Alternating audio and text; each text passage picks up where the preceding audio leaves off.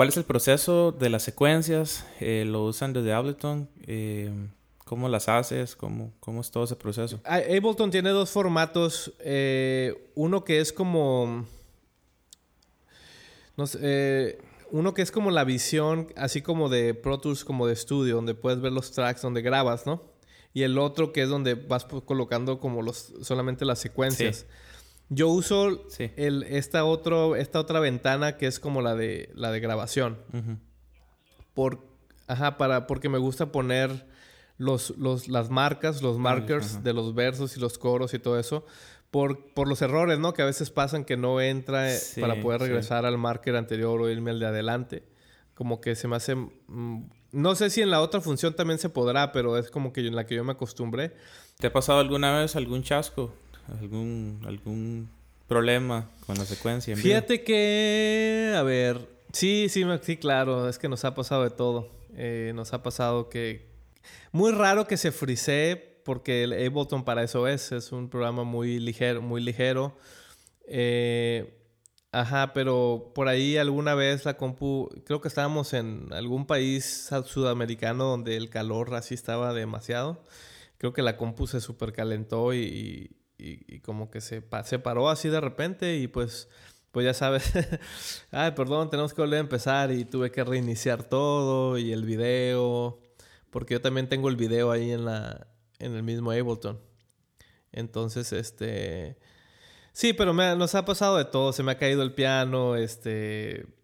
Una vez, este estaba el checo que tocó antes que yo lo transportó. Yo no transporto los pianos, pero él lo transportó y me lo dejó transportado y empecé en otro tono, ya sabes. Este, no, yo creo que cuando andas de gira y tocando, pues te pasa de todo, ¿no? Este, pierdes vuelos, eh, no sé, todo, todo, todo. Un amigo guitarrista un día se cayó en el escenario, o sea, sí, sí, sí. es, es inevitable no pasar chascos. ¿Qué diferencia sientes entre, por ejemplo, lo que has podido tocar en una iglesia y lo que puedes experimentar andando de gira? Bueno, que en una iglesia, y que entiendo, ¿eh? no, no, estoy juzgando, pero en una iglesia la mayoría no son músicos nunca. Son doctores o, o maestros que, que, van y cantan y, y, tocan bien y todo, pero no, la mayoría no son músicos profesionales. Entonces, nunca se puede, nunca he podido llegar en una iglesia a, así como a sentirme súper pleno en lo musical, ¿no? Este, bueno, en Semilla sí, en Semilla sí, en Semilla, en Anaheim, varias veces, este, había puro músico ahí profesional y hacíamos todas las canciones estas de, de Semilla y de Torre Fuerte con coros y todo y sonaba muy bien. Pero hablo así de una iglesia normal, la mayoría no son músicos, pues se dedican a otras cosas. Entonces hay una carencia, pues profesional precisamente. Entonces llegan al ensayo como, oye, ¿en qué tono va? Y, así como cositas así, ¿no? Entonces, eh, pues una diferencia es eso, ¿no? Que no, ya en la gira, pues generalmente sí, sí son músicos profesionales. Y entonces las bandas suenan mejor se pueden hacer poquitas cosas más elaboradas, este...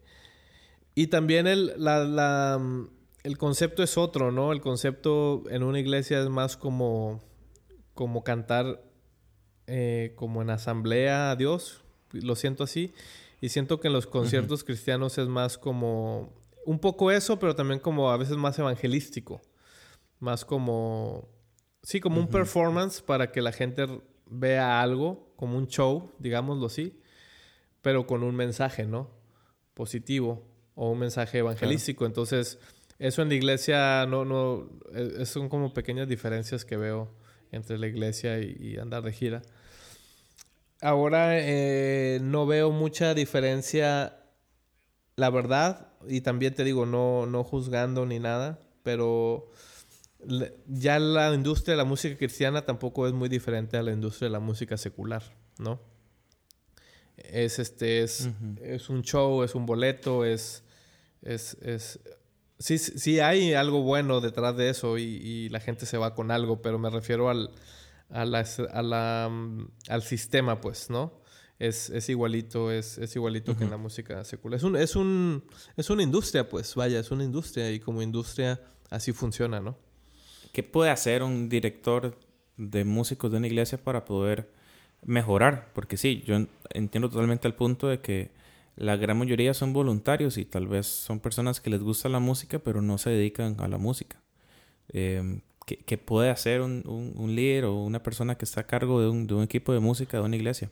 para poder mejorar. Sí, pues yo, pues yo digo que se resume a lo de siempre, ¿no? Entre más, entre más estudies y más serio tomes lo que haces, eh, pues vas a tener un mejor resultado, ¿no? Así como un predicador, digamos, ¿no? Los predicadores de iglesias, no todos tampoco se dedican a la oratoria o son maestros de universidad, ¿no? Sino que también son igual doctores y todo y de pronto les toca predicar. Pero entre más se preparen, pues mejor lo van a hacer. Pero también yo diría que yo aprendí a relajarme, pues, o sea, en vez de frustrarme de ver en las iglesias que la música no está así como que súper espectacular, yo he entendido pues que, hay un lugar para cada cosa y entonces esa iglesia es lo que tiene, son los músicos que tiene, los músicos es lo que pueden hacer. Entonces como que he aprendido a, a, no, pues está padre, o sea, también disfrutar eso y al final música es música. Pero bueno, contestando la pregunta más puntualmente, pues eh, nada del otro mundo, ¿no? Eh, estudiar, ¿no? Estudiar, superarse, dedicarle tiempo. Y, tomando en cuenta todo este, toda la experiencia que has tenido en toda la trayectoria, ¿qué, qué aprendizaje o qué enseñanzas sientes que has tenido?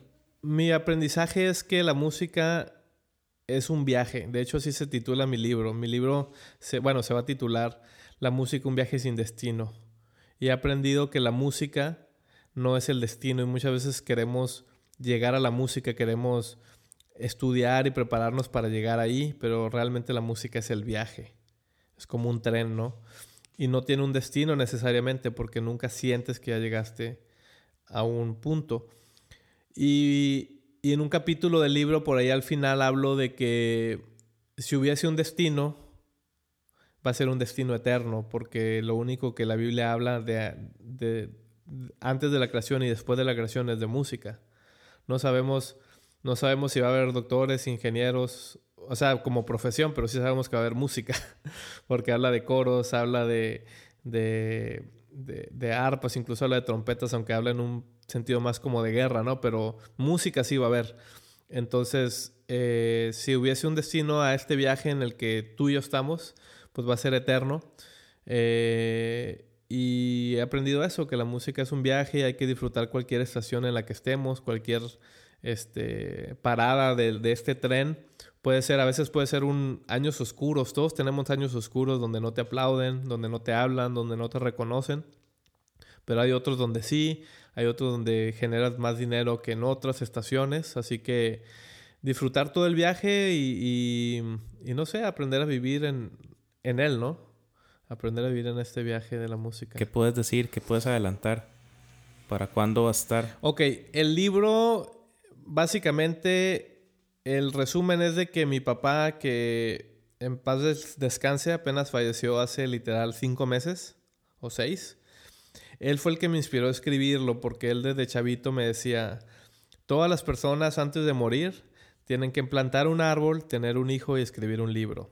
Siempre nos decía a mis hermanas y a mí. Y el año pasado pudimos, lo pude llevar a China porque era uno de sus sueños. Y, y allá en China reconectamos, pasamos tiempo a gusto. Este, y no, no nos trajimos el coronavirus, todavía no existía.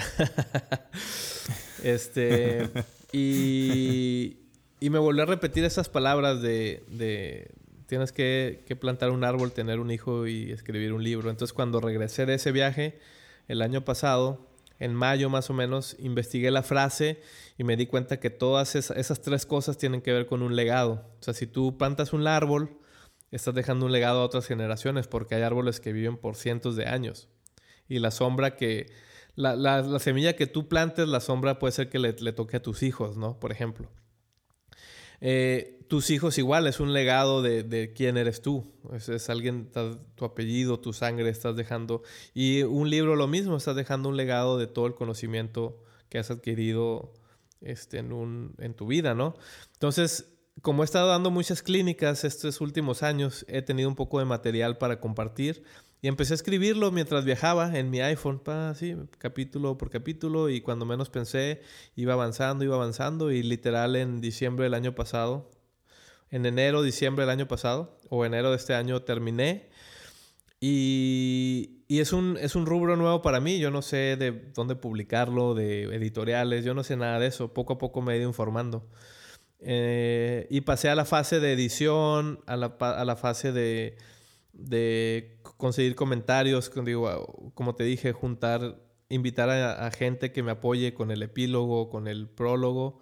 Y, y, estoy muy emocionado de sacarlo. Ahora necesito sacar un libro y un disco al mismo tiempo porque quisiera hacer una presentación si Dios quiere. Pues ahorita con todo esto que está pasando de la pandemia, todo se paró. Entonces eh, también le voy a poner pausa a eso porque pues es que necesito estar enfocado en lo que debo estar enfocado, que es también generar recursos y, y todo. Porque me, no he investigado bien, pero obviamente necesito recursos para poderlo imprimir y poder hacer el diseño de portada y todo eso. Entonces, tranquilamente puedo pensar que a lo mejor, si Dios lo permite, en otoño, en octubre, a mediados de año, poder hacer una buena presentación con un disco eh, instrumental porque es lo que yo hago. Eh, no canto, quiero decir. Eh, el libro y, este y ya tratar de pues lo mismo a ver qué, dice a ver qué pasa a ver qué, qué, el viaje en este que estamos nos permite no entonces estoy cada vez siempre lo fui escribiendo como muy natural como para enseñárselo a mi papá que por cierto no lo alcanzó a leer pero eh, ya de, todas maneras me fui cada vez animando, animando y ahora estoy como muy emocionado incluso de, de publicarlo, ¿no? Eh, y es un libro muy filosófico, ¿sabes? Que aunque tiene connotación cristiana y hablo de mi fe, lo puede leer alguien que no sea cristiano y no se va a sentir ofendido. Y también lo puede leer alguien que no sea músico y creo que también se puede identificar, según lo que del feedback que he recibido de la gente, ¿no? Así que sí, ajá, estoy, estoy satisfecho con el resultado hasta ahorita y pues a ver qué Dios dice. Sí, creo que una vez me, preguntaron también eso, de qué quiero dejar como legado y en ese momento no, no supe qué responder. Pero, pero creo que es una pregunta que uno siempre tiene que estar haciéndose. ¿Qué quiero dejar de legado? ¿Cómo quiero que me recuerden? Y, y ahora que, bueno, lo que decía tu padre eh, es, está increíble, es demasiado cierto. Es poder dejar un legado y dejar algo en este mundo, porque a veces uno quiere hacer, hacer, hacer y no dejar nada. Entonces, eh, de verdad, Marco, muchísimas gracias por, por este podcast, por poder hablar un rato. Hubo, hay un montón de temas que quedan por ahí eh, pendientes, pero que, que en otra parte vamos a, a poder hablarlo. Pero antes de terminar, quisiera que hagamos una dinámica y es muy rápido, muy fácil. Te digo una palabra y me respondes eh, con lo primero que se tenga a la mente. Ok. ¿Está listo? Venga. Ok. Música. Viaje. Piano. Ah, compañero. Dios. Mi rey. Familia. Mi vida. Iglesia. Ah, la novia. Secuencias. Secuencias. Ah, trabajo. Producción musical. Eh, hobby. Pues, estuvo fácil. Sí. ¿Algo más que quieras agregar, Marco? Nada, pues agradecerte, Pablo, por la invitación. Estuvo divertido también. Y más ahorita que estoy encerrado en casa, literal. Eh, no sé cómo están las cosas en Costa Rica, pero aquí en México sí no estamos, no estamos saliendo mucho. Entonces, como que hasta me desahogué poquito, platicar. Este, así que estoy muy contento de, de conocerte, primero que nada. Y segundo, pues de la invitación. No, gracias, gracias Marco. Y bueno, eso fue un episodio más de Memorándum, hoy con Marco Gagiola desde México. Y bueno, nos vemos pronto.